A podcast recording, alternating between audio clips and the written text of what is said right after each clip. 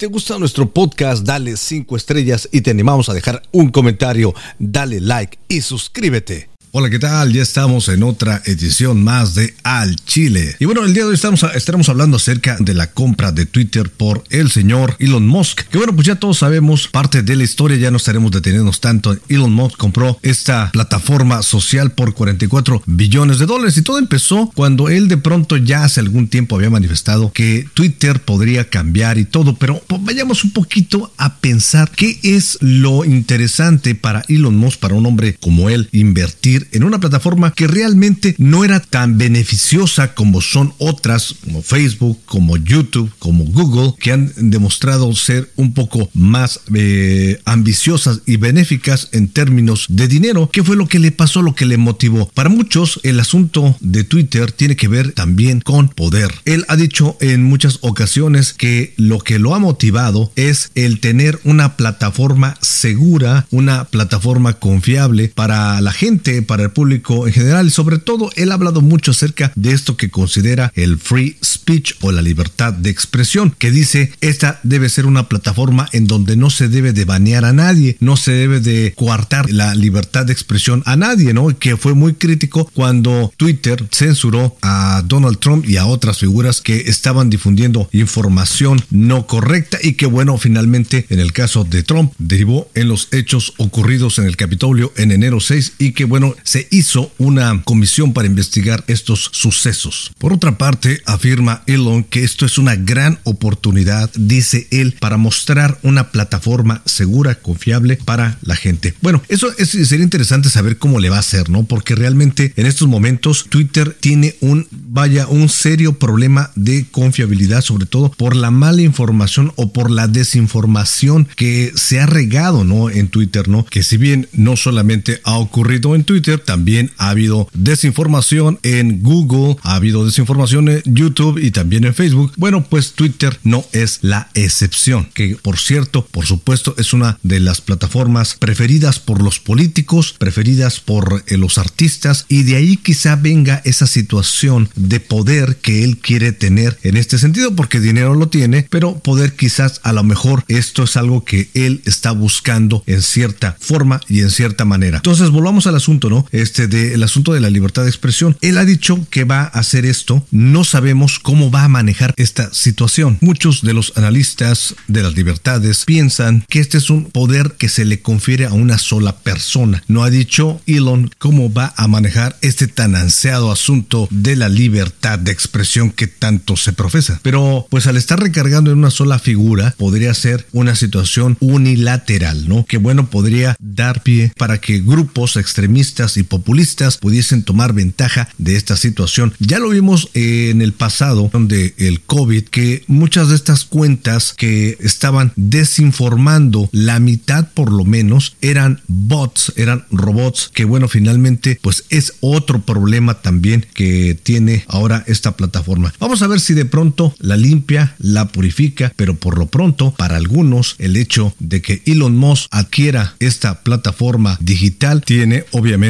sus pros y sus contras. Para muchos dicen esto va a permitir que muchas figuras puedan hablar ampliamente de lo que quieran, lo que llaman esta libertad de expresión y para otros obviamente podría ser exactamente eso, algo contraproducente que se le puede salir de la mano al señor Elon Musk. Otros están confiados, claro, por supuesto, en su capacidad, en un gran entrepreneur que bueno, finalmente se está poniendo dinero en algo, significa que está viendo también un beneficio que ya él ha dicho en varias en varios foros que no es el dinero, o sea, no es el dinero porque dice no importarle lo que los accionistas o los inversionistas digan, este, sino lo que la gente necesita. Bueno, vayamos a ver porque al final del día y al final del todo, pues también va lana involucrada. ¿Qué cosas podrían cambiar? Bueno, cambios radicales no se espera que vengan tan rápido como se parece. Los cambios, eh, decíamos, no se pueden ver tan radicales porque obviamente tiene que dar parte a la Comisión Federal de Comercio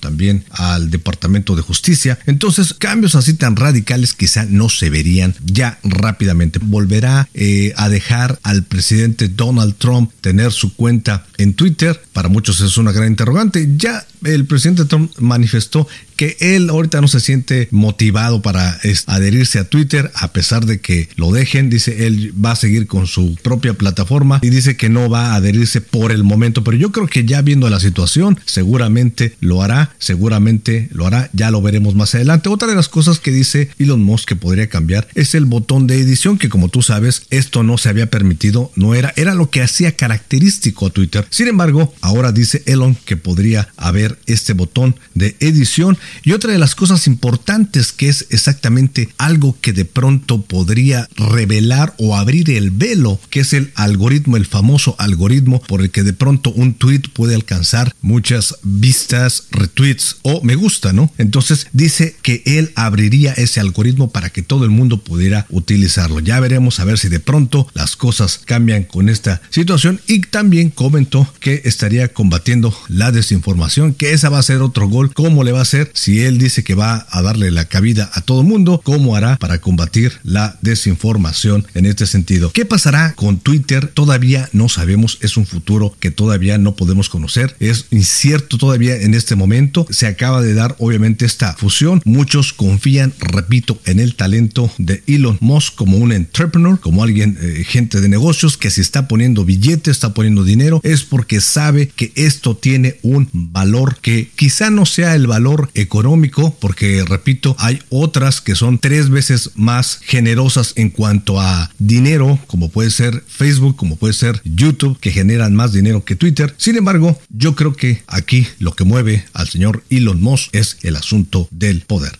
Para muchos, repito, puede ser poder, para otros dicen podría ser la salvación de la libertad de expresión y para otros es simplemente un hombre rico que tiene la de hacer lo que quiere. ¿Tú qué piensas? Déjanos tu comentario. Esto fue Al Chile. Nos vemos en la siguiente. Si te gusta nuestro podcast, dale 5 estrellas y te animamos a dejar un comentario, dale like y suscríbete.